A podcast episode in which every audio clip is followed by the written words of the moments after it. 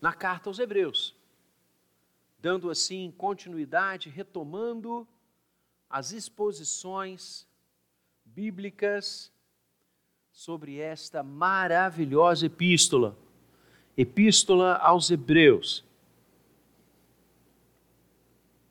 Capítulo 5,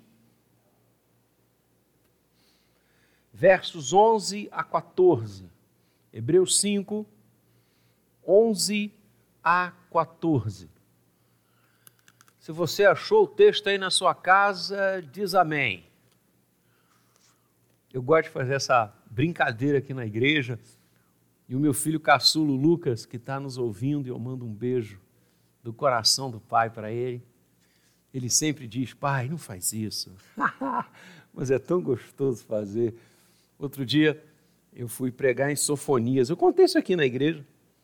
Fui pregar em Sofonias numa comunidade que estava aniversariando.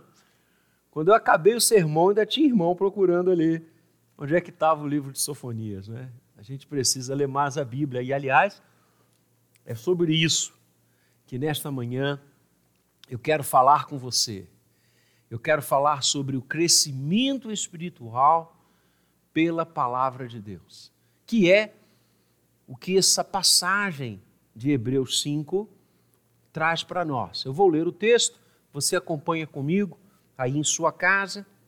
Assim diz: A esse respeito temos muitas coisas que dizer e difíceis de explicar, porquanto vos tendes tornado tardios em ouvir.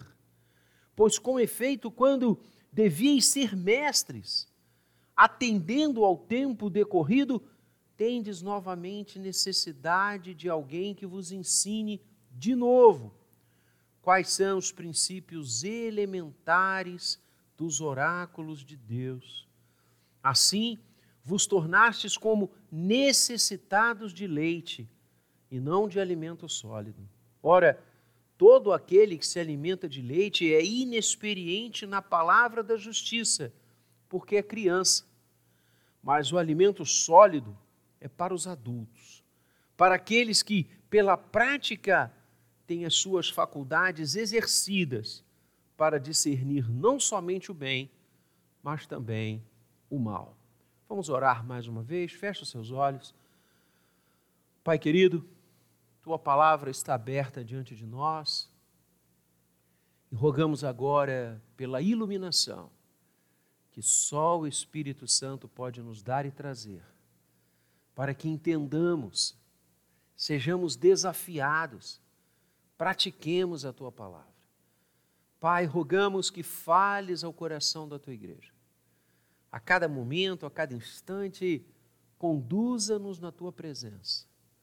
Ó Deus, também queremos te louvar pelas famílias da igreja, pelos irmãos e irmãs, filhos e filhas do teu coração, que têm sustentado o teu trabalho aqui no Jardim Guanabara. Tem ofertado e dizimado muito além das suas posses e o fazem de forma voluntária e trazem à tua casa, casa do tesouro, os dízimos e as ofertas, para que abençoemos tantas pessoas e vidas. Obrigado. Fala agora ao nosso coração. Oramos no nome querido de Jesus. Amém e amém.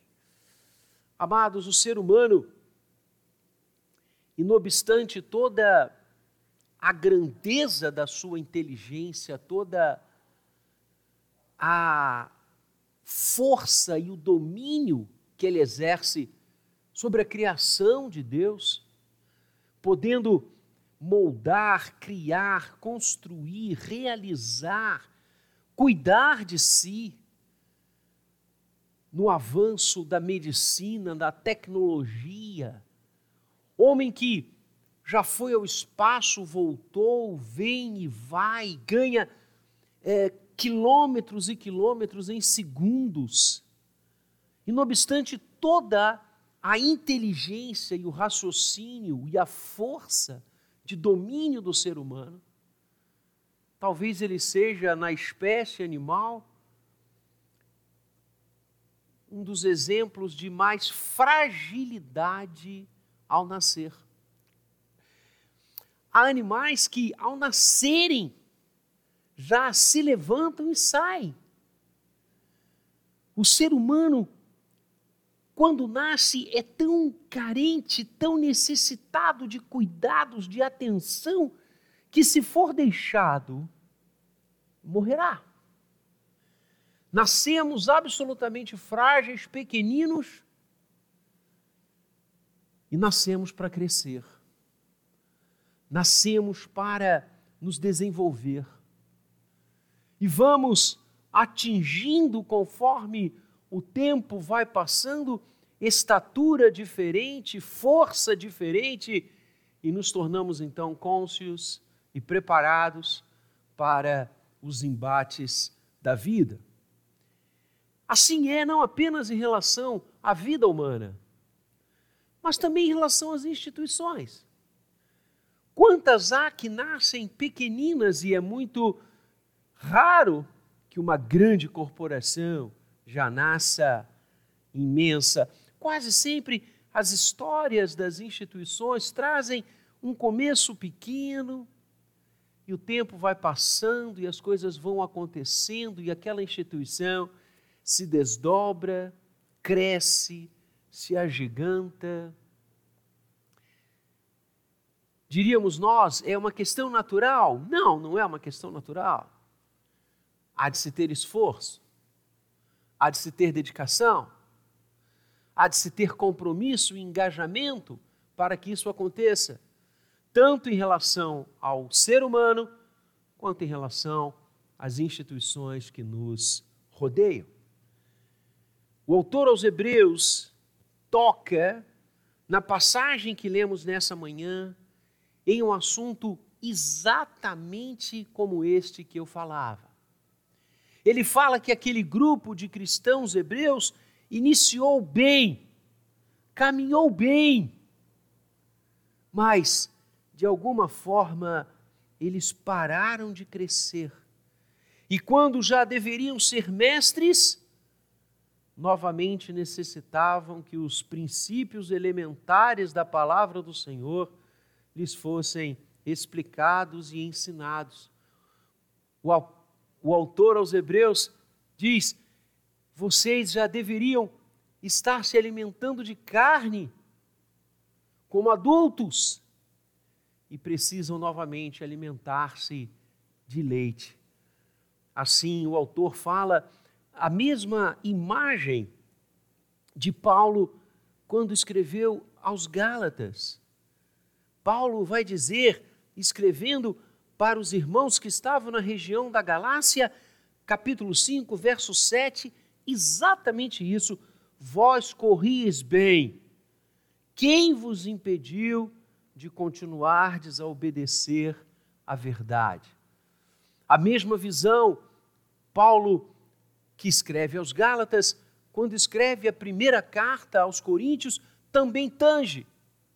Quando no capítulo 3 ele admoesta a igreja em Corinto que eles deveriam estar muito mais amadurecidos na fé do que estavam. E Paulo vai usar também a imagem do leite, do leite materno, para dizer: vocês estão se alimentando de leite, quando já deveriam estar comendo solidamente. Vocês deveriam já ter crescido, se desenvolvido diante de Deus, mas continuaram crianças, continuaram meninos, continuaram frágeis, ao invés de crescer. E assim, o autor bíblico nos convida nesta manhã a pensar sobre o crescimento espiritual. O crescimento espiritual. E a primeira coisa que ele enfatiza é a necessidade do crescimento espiritual. Ele diz no verso 11: temos muitas coisas que dizer, mas elas se tornam difíceis de explicar, porque vocês não cresceram a ponto de entendê-las. É necessário crescer espiritualmente. quando nascemos em Cristo, segundo nascimento, nós nascemos igualmente frágeis, como é no corpo físico, agora na vida espiritual. Neófitos, iniciantes. Só que a imensa maioria da igreja, e eu digo isso com muita tristeza, a imensa maioria da igreja não cresce, não se desenvolve, continua bebê em Cristo, continua neném nas coisas espirituais. Há irmãos que estão há anos na igreja, que professaram a sua fé há décadas e continuam infantes em Cristo quando deveriam ser mestres. Verso 12. Atendendo ao tempo decorrido. Tem necessidade de que os princípios elementares, princípios elementares, as coisas básicas da fé, sejam novamente ensinadas, porque simplesmente não cresceram espiritualmente. O profeta Oséias, e eu peço que você abra as Escrituras Sagradas, o profeta Oséias, no capítulo 6, verso 3, vai dizer: cresçamos e continuemos a crescer no conhecimento de Deus. Conheçamos e continuemos a conhecer ao nosso Senhor. Oséias está dizendo que nós devemos conhecer a Deus e crescer nesse conhecimento. Conheçamos e continuemos a conhecer ao Senhor. O conhecimento de Deus, ele não cessa, ele não se interrompe. Ao contrário, ele é dinâmico, abençoador. Cada vez nós somos desafiados a conhecê-lo mais, a viver mais com ele e nesse mesmo capítulo, no capítulo de número 6, o profeta Oséias, no versículo 6, vai dizer que para Deus é muito mais importante o conhecimento que temos dele do que os sacrifícios que são e eram oferecidos. O que, que o profeta está dizendo? Que o conhecimento de Deus é visceral, é tudo ele deve nos atingir. Muitos estão caminhando com o Senhor numa formalidade, como muitos levavam seus sacrifícios de forma formal no Antigo Testamento ao templo, mas não conheciam o Senhor. O profeta Isaías vai dizer que muitas vezes Deus abominava, presta atenção, abominava os cultos que eram realizados para ele. Por quê? Dizia o Senhor: Este povo, falando de Israel, este povo com seus lábios me louvam, mas o coração está longe de mim. Uau! Conhecimento de Deus. Não são os atos formais, religiosos, culticos, que nos levam à presença dEle. Se o nosso coração estiver longe dele, não adianta nada disso. Calvino dizia que as boas obras não são aceitas por Deus se elas estiverem fora de Jesus. Ou seja, quer agradar a Deus com seu viver, com seu comportamento, com as suas boas obras, não para que você seja salvo por isso, mas para agradar o coração de Deus, como Jó agradava o coração de Deus ao viver de forma justa e íntegra. Conheça-o, esteja com Ele.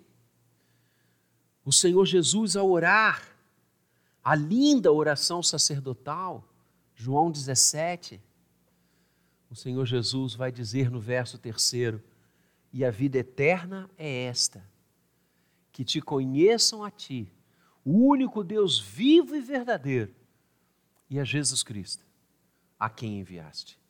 Então, conhecer a Deus, crescer no conhecimento de Deus, não só nos é apontado como uma necessidade, como é essencial a herdarmos a vida eterna. E a vida eterna é esta: dois pontos, que te conheçam a ti e a Jesus Cristo a quem enviaste. Quem não conhece a Deus não tem vida eterna. Quem não quer crescer na presença dEle, talvez nunca o tenha encontrado. Porque Deus nos fez para conhecê-lo. Deus nos fez para crescer diante dele. Então, aí está a necessidade do crescimento espiritual. Não podemos permanecer como bebês em Cristo. Não podemos permanecer como crianças nas coisas de Deus. Precisamos crescer. Não podemos ficar no beabá da fé enquanto já poderíamos ser doutores. É isso que o autor está dizendo. Esta é a necessidade.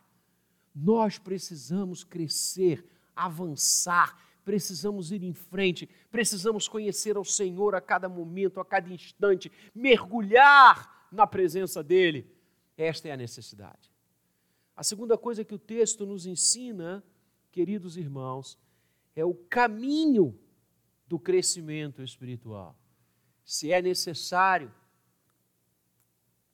crescer espiritualmente, qual é o caminho? O caminho para crescermos espiritualmente, para nos desenvolvermos espiritual e plenamente diante de Deus é Cristo. Sem Cristo não há conhecimento de Deus. Ele é a revelação viva do Senhor. Cristo é quem nos traz o eterno. Nele habita a plenitude da divindade. E vimos a sua glória, glória como do unigênito do Pai. O Verbo se fez carne e habitou entre nós. É Cristo quem nos leva a conhecer e a crescer espiritualmente. Ele é o único caminho, a única verdade e a única vida. Estar em Cristo é a única forma de entrarmos e nos mantermos na presença do Senhor. Como estudamos nos capítulos anteriores de Hebreus, ele é o sumo sacerdote e, ao mesmo tempo, o sumo sacrifício. Ele é quem nos faz entrar nas câmaras do Senhor. Ele, através dele, porque Deus estava em Cristo, reconciliando todas as coisas consigo mesmo Justificados, pois, mediante a fé em Cristo, temos paz com Deus. Pela graça sois salvos, mediante a fé, e isto não vem de vós, é dom de Deus, não de obras, para que ninguém se glorie. Cristo é a expressão exata do ser de Deus. Só nele e só por ele, ele é o único caminho de conhecer e crescer na presença do Senhor.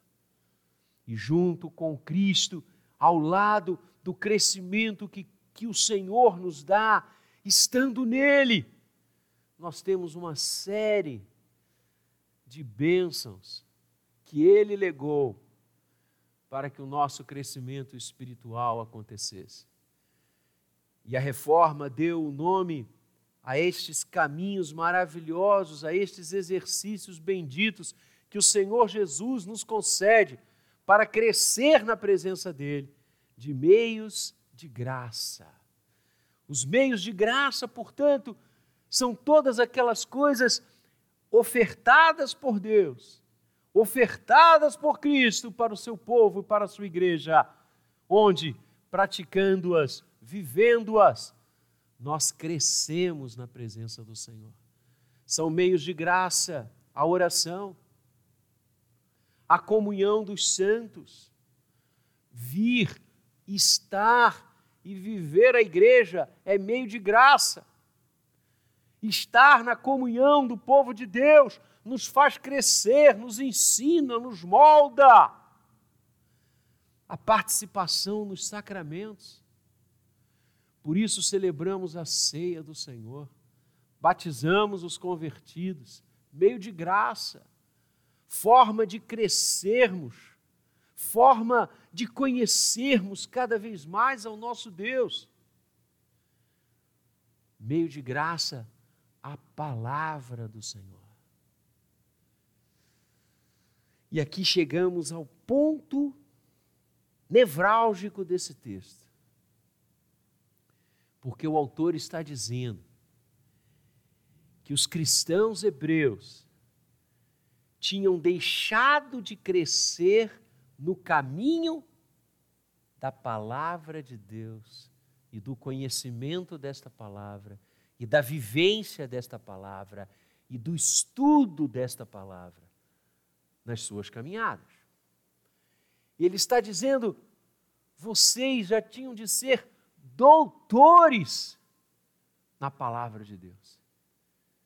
Todavia, ainda precisam que alguém explique os rudimentos dela.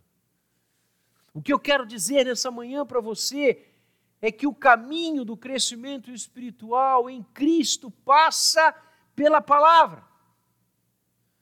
Porque é a palavra que testifica de Cristo. Não temos como conhecer o nosso Senhor sem mergulharmos nela, sem estudá-la, sem deixar que ela nos norteie, que ela nos conduza.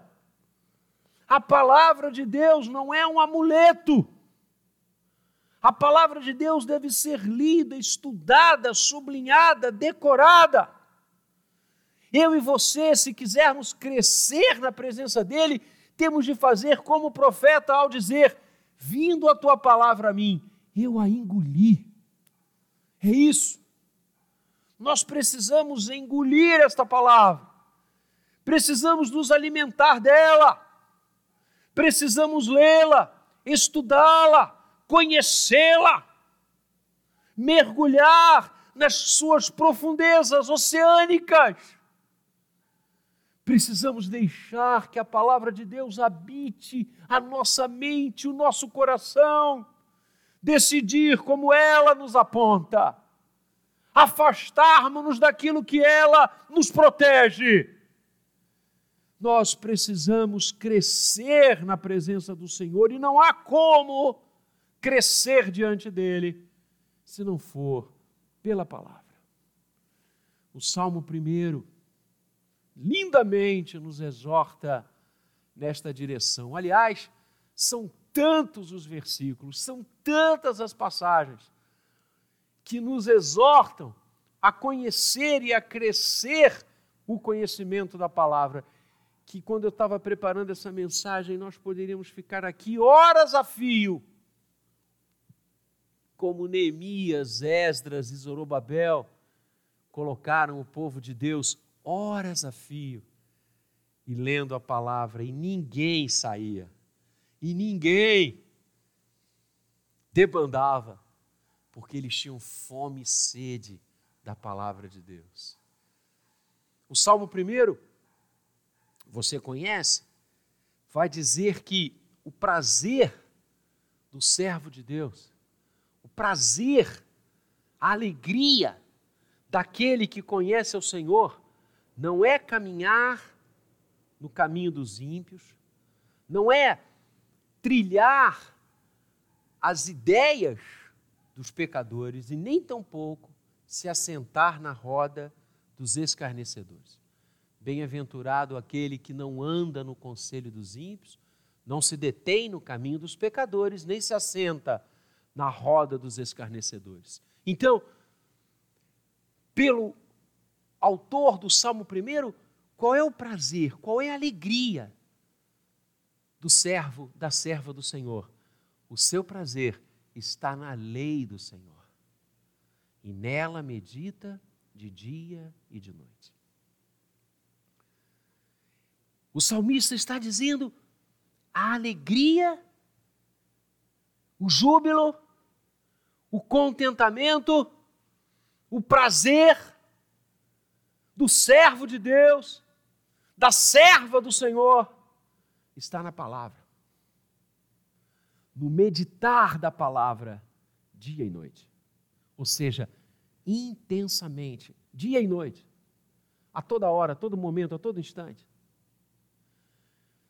E eu já falei aqui desse púlpito várias vezes, mas quero falar de novo. O verbo usado e traduzido nas nossas Bíblias por meditar, ele significa em hebraico ruminar. Você já viu o que é um animal ruminante? Como é que um animal ruminante se alimenta? Ele ingere, ingere, ingere a comida e no seu estômago há compartimentos e ele aloca esse alimento nos compartimentos do seu estômago e sai andando. Lá pelas tantas ele para e ele traz de volta uma das partes do estômago. E ele faz isso de forma incessante.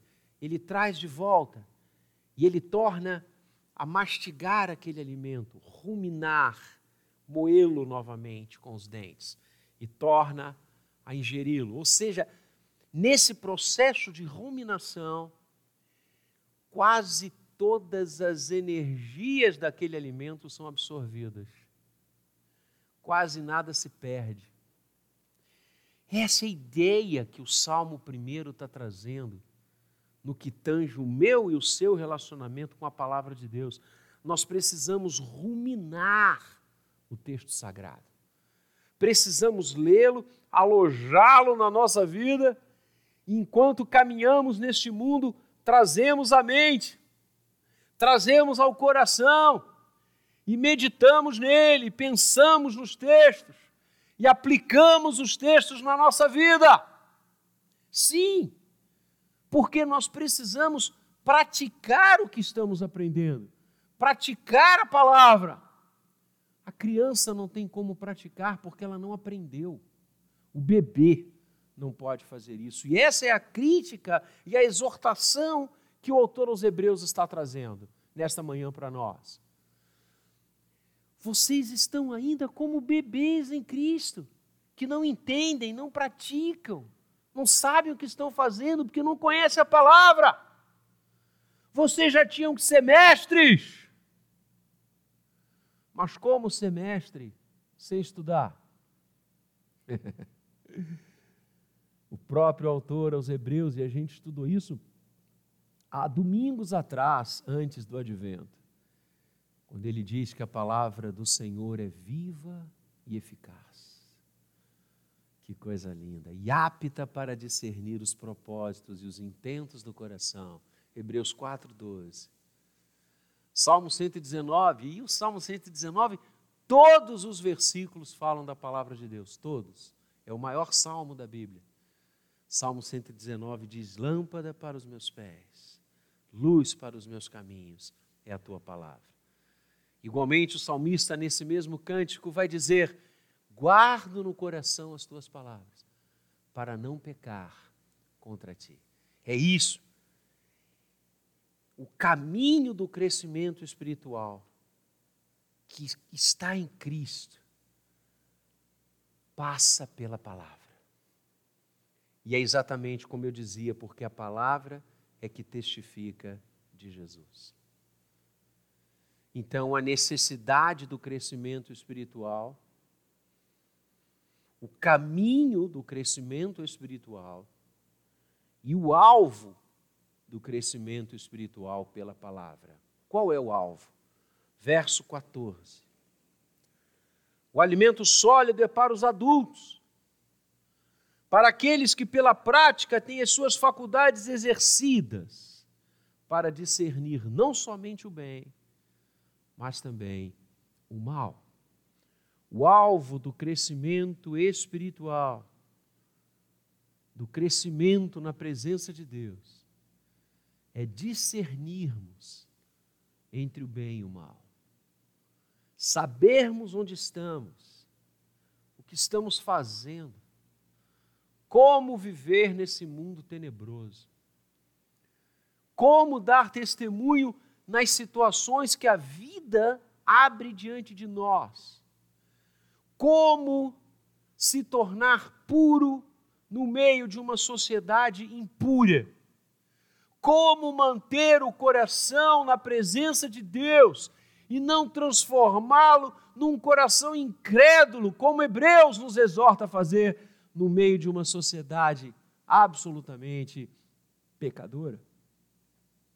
É esse discernimento de como viver para a glória de Deus que será trazido pelo crescimento espiritual. Quanto mais próximos do Senhor, mais afastados do pecado. Quanto mais próximos de Deus, mais longe das coisas que não o glorificam. E esse discernimento entre o bem e o mal, entre o que Deus quer e aquilo que ele abomina, entre aquilo que glorifica o seu nome e aquilo que faz o inferno bater palmas, você só poderá e eu conhecer através do estudo da palavra. Porque é aqui que o Senhor revela a sua vontade. É aqui que ele mostra claramente o que ele quer de cada um de nós. E aí a gente vai esbarrar na prática da palavra, que eu falava há pouco. E eu quero começar esse tema da prática da palavra, que é exatamente o discernimento entre o bem e o mal, lembrando do final do Sermão da Montanha. Mateus 7, quando o Senhor Jesus diz: Todo aquele que ouve a minha palavra e não a pratica, será considerado como um nécio, como um tolo, que constrói a sua casa sobre areia. Vem o vento, bate a tempestade, e aquela casa desmorona, e grande é a sua ruína. Mas diz Jesus: todo aquele que ouve a minha palavra e a pratica, e a utiliza, e a encarna no dia a dia, todo aquele que pratica o que eu estou ensinando, o que eu estou falando, todo aquele que se alimenta desta palavra e a faz brotar no dia a dia é comparado a um sábio que edifica a sua casa sobre a rocha. E vem o vento, bate a chuva, dão com ímpeto contra aquela construção e ela não desmorona, porque está assentada, fundamentada sobre a rocha. Ah, queridos, é disto que estamos falando. Discernir o bem e o mal, praticar a palavra aprendemos, ouvimos, lemos, estudamos e colocamos isto em prática. E existencializamos no mundo o que o Senhor está nos ensinando. Praticamos no dia a dia. Praticamos no âmbito da nossa família. Praticamos no nosso trabalho. Praticamos na igreja praticamos quando estamos fazendo compras, praticamos quando nos defrontamos com os perigos, com a própria morte, com o próprio vale escuro. É a prática da palavra, é o discernimento entre o bem e o mal. Só as Escrituras podem nos trazer e nos fazer crescer nisso. Tiago, na mesma linha, na mesma toada, vai dizer que todo aquele que ouve a palavra e não pratica é semelhante a alguém que olha o seu rosto no espelho, se afasta e para logo se esquece de como era a sua imagem. E Tiago vai dizer logo no início do seu livro, ele vai dizer que nós devemos ser operosos praticantes da palavra de Deus e não ouvintes negligentes. Olha o que ele está dizendo. Ele ora para que a igreja do Senhor seja uma operosa praticante da palavra e não uma ouvinte negligente. Os cristãos hebreus estavam sendo ouvintes negligentes. Tinham parado de crescer, precisavam alimentar-se novamente de leite, porque eram inexperientes na palavra da justiça. Olha. E eu e você? Quanto tempo temos que conhecemos ao Senhor? Temos crescido nele? Temos nos desenvolvido diante dele? Estudamos nesta manhã e a palavra nos falou sobre crescimento espiritual. A necessidade de crescermos, o caminho do crescimento e a finalidade do crescimento. Que o Senhor nos torne mestres e doutores nas suas coisas. Que o Senhor nos torne mestres e doutores nele que deixemos de ser infantes, que deixemos de ser bebês em Cristo. E assim como na nossa vida física nós crescemos, desenvolvemos, nos alimentamos para ter força, assim também cresçamos no meio de graça, que é a palavra de Deus, que nos leva a Cristo, que nos conduz ao querer de Cristo, que nos mostra o que Cristo deseja e quer da nossa vida. Que nós sejamos uma igreja praticante da sola Escritura. Que nós estejamos dia a dia discernindo pelas luzes que só o Espírito Santo, na palavra de Deus, e Calvino dizia que a Bíblia é a escola do Espírito Santo, onde nós aprendemos o querer de Deus. Que nós, pela luz pela iluminação que o Espírito, e só Ele, pode nos dar dia a dia, praticando essa palavra, vivendo esta palavra, saibamos escolher entre o bem e o mal e escolhamos sempre para a glória de Deus. Que o Senhor nos abençoe e neste ano que ainda está no seu alvor, que ainda está no seu início, que eu e você coloquemos como meta crescer espiritualmente pela palavra de Deus, estudando, conhecendo, meditando, praticando, sendo adultos em Cristo, para a glória dele mesmo e do Senhor de todas as coisas. Amém. Louvemos ao nosso Senhor